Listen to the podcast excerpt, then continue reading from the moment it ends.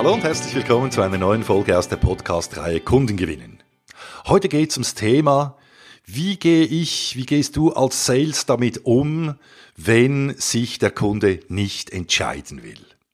Die Frage hat auch Rolf gestellt, ein, äh, einer unserer Hörer, der treu meinen Podcast auch bei seinen Mitarbeitern verteilt. Er ist nämlich Verkaufsleiter und Marketingleiter in einer ICT-Unternehmung und der empfiehlt diesen Podcast seinen Sales, was mich natürlich sehr freut. Und er ist mit der, genau mit dieser Frage gekommen, nämlich er und seine Sales stehen häufig vor folgender Situation.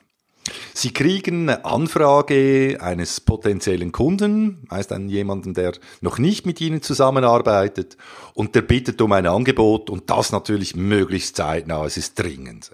Und dann gehen die Sales hin, erstellen dieses Angebot nach bestem Wissen und Gewissen, verschicken das wirklich zeitnah und dann, ja dann passiert nichts mehr. Das heißt, sie hören nichts mehr von dieser Person, und ein Mail wird nicht beantwortet, beispielsweise ein Nachfragemail, und dann beginnen Sie anzurufen. Und vielleicht nach dem zweiten, dritten oder sogar vierten Versuch, endlich kriegen Sie dann diese Ansprechperson wieder ans Telefon. Die erklärt Ihnen dann zum Beispiel Folgendes. Ja, äh, vielen Dank, Herr Mayer. Das Angebot ist bei uns angekommen. Absolut, alles okay. Wir sind allerdings aus Zeitdruck einfach noch nicht dazu gekommen, es anzuschauen.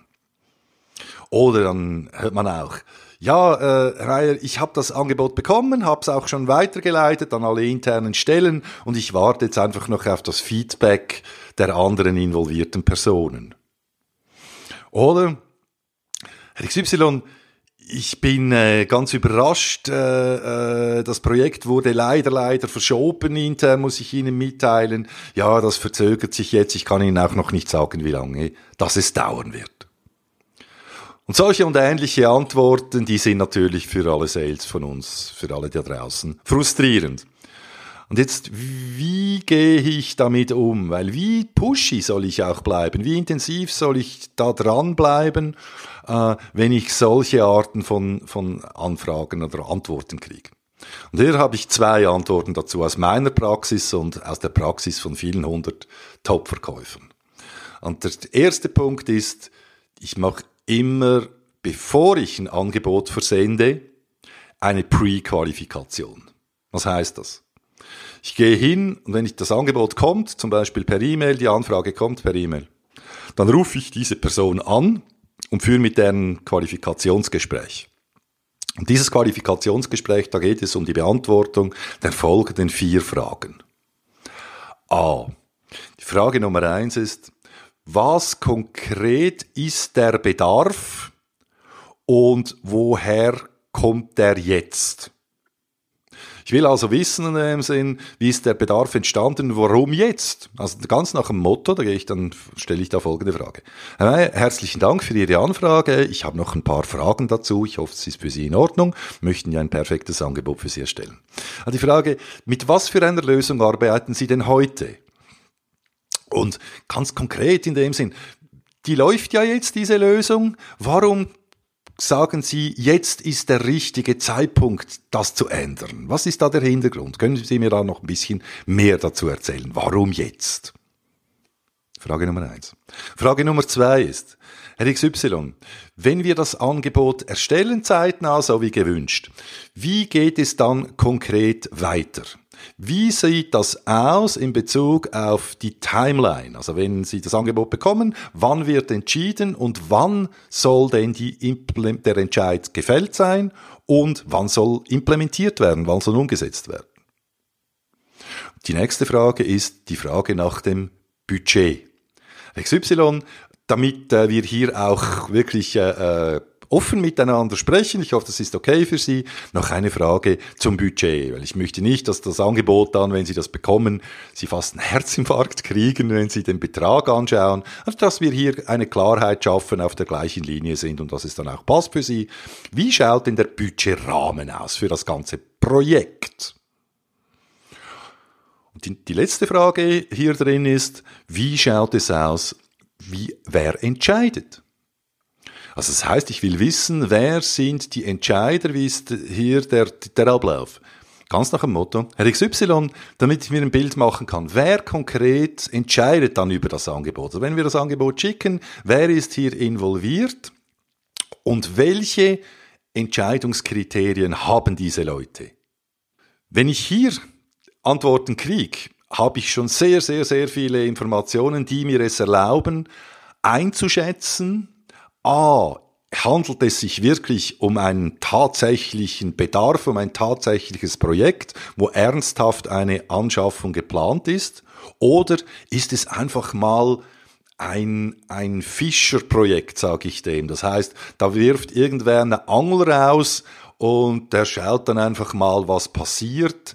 So nach dem Motto, ich guck mal, was sonst noch auf dem Markt ist. Also ich habe zwar eine Lösung, aber äh, vielleicht gibt's ja noch günstigere Anbieter.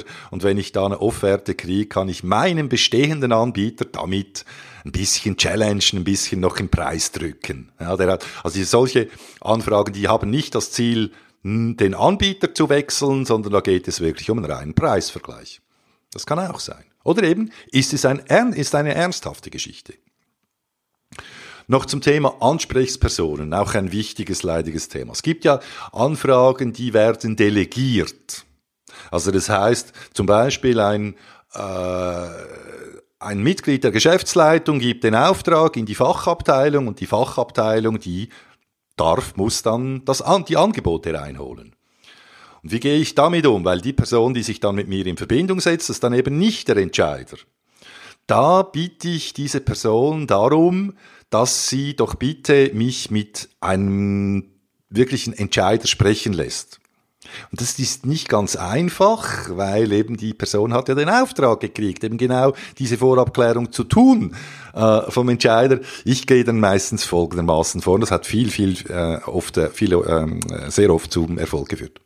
Ich frage der Sinn, Herr XY, herzlichen Dank jetzt für diese detaillierten Auskunft. Jetzt, damit wir wirklich das Angebot erstellen können, hab, äh, haben wir eine Policy intern, wo es darum geht, ein ganz, ganz kurzes, Größenordnung, zwei Minuten, Minuten dauerndes Gespräch mit dem Entscheider zu führen. Einfach aus dem Grund, damit, dass wir hier wirklich das Angebot so erstellen, dass es passt. Ich biete Sie daher, und ich verstehe, wenn es nicht ganz einfach ist, aber ich biete sich doch daher, mich kurz mit dieser Person zu verbinden oder mir die Kontaktdaten zu geben, damit ich hier einen kurzen Telefontermin vereinbaren darf. Ist das okay für Sie? So frage ich dann auch darum und dann sehen wir, was passiert. Das ist mal das, das erste, also die Pre-Qualifikation macht die genau, bevor du irgendein Angebot, vor allem ein aufwendiges Angebot verschickst. Wenn ich sehe, dass es sich, dass, dass dies, das nicht geklärt ist, dann verschicke ich persönlich, empfehle ich auch, machen auch viele meiner Kunden so, einfach mal eine Richtofferte, also eine Standardofferte, die mich wenig Zeit kostet, mit dem, mit dem Flyer dazu, äh, Produkte, Datasheet und eine, irgendwo eine Preisidee und natürlich dann den Hinweis für ein seriöses Angebot, äh, das wirklich 100% Ihrem Bedarf entspricht, bitten wir um einen Terminvorschlag für ein persönliches Gespräch. Das schreibe ich dann so rein. Und halte damit den Aufwand gering. So, das andere ist, die nächste Situation ist, jetzt habe ich das alles gemacht, es war eigentlich alles gut und trotzdem kriege ich da abschlägige äh, Informationen, so nach dem Motto eben, ja, es wurde noch nicht entschieden, es, ver es verzögert sich, wir melden uns. Dann gehe ich hin und dann setze ich mir eine Timeline in meinem Kalender. Das heißt, ich, ich mache in Abständen immer wieder Check-Anrufe bei dieser Ansprechperson und immer nach dem Motto in dem Sinne, hey, ich will sie nicht pushen, es geht mir einfach darum, dass nichts untergeht. Deshalb bitte ich ganz kurz, können Sie mir ein Update geben über den Stand. Und auch wenn mich die Person bittet oder sagt in dem Sinne, hey, wir melden uns, dann sage ich immer, ja, okay, klar. Jetzt, wenn ich bis dann und dann nichts von Ihnen gehört habe, darf ich mir dann trotzdem erlauben, noch mal ganz kurz bei Ihnen nachzufragen? Und da sagen die meisten auch dann schon, ja, okay. Und diese Zeitabstände zwischen diesen einzelnen Nachfassaktivitäten, die vergrößern sich auch. Das heißt, ich warte da nicht, also ich mache da nicht in dem Sinn äh, der gleichen Kadenz über Monate weiter, sondern zweiwöchentlich beispielsweise, monatlich und dann wirklich halbjährlich. Und je nach, was es ist, nach, nach einem Jahr ist das Projekt für mich gestorben, wenn nichts mehr kommt ja, dann fasse ich nicht mehr nach. Weil, ganz einfach in dem Sinn, da muss ich mir zugestehen, da wird mindestens im Moment nichts draus. Also das heißt, ich muss ja den nicht ganz streichen aus meiner Kontaktliste, aber hier noch Energie zu investieren, Zeitaufwand, das mache ich nicht mehr, sondern ich sage mir, okay, hat nicht sollen sein im Moment, vielleicht kommt er ja, gibt es auch, aber im Moment nicht. Und dann konzentriere ich mich wieder mit meiner Energie, mit meiner Zeit darauf, Kunden zu suchen, neue Kunden zu suchen, die tatsächlich Bedarf haben an meinem Produkt, die auch konkret daran interessiert sind, hier Geld auszugeben und die Projekte tatsächlich haben, die sie realisieren wollen. Und die bearbeite ich und lasse den anderen gehen. Ganz nach dem Motto, steig ab, wenn das Pferd tot ist. Ich hoffe, ihr habt mit diesen Inputs ein bisschen Idee, ein bisschen Gefühl bekommen, in dem Sinn, wie du damit umgehen kannst, wenn sich Kunden nicht entscheiden wollen oder können. Und wenn du selber Fragen hast, wenn du Themen hast, wo du Situationen, wo du sagst, hier bin ich angestanden, hier würde ich gerne einen Input haben vom Dieter oder von auch von den anderen Hörern, dann lass es mich wissen. Mach mir eine E-Mail, dm at manyhard.ch, dm für Dieter Manyhard, dm at manyhard.ch und ich nehme das gerne in einem der nächsten Podcasts mit auf. Für einen Like dieses Podcasts oder sogar eine weitere Empfehlung, das wäre ganz, ganz toll, hätte ich natürlich riesig Freude, danke ich dir schon mal riesig im Voraus und wünsche dir viel Erfolg und Happy Selling. Dein Dieter Manyhard.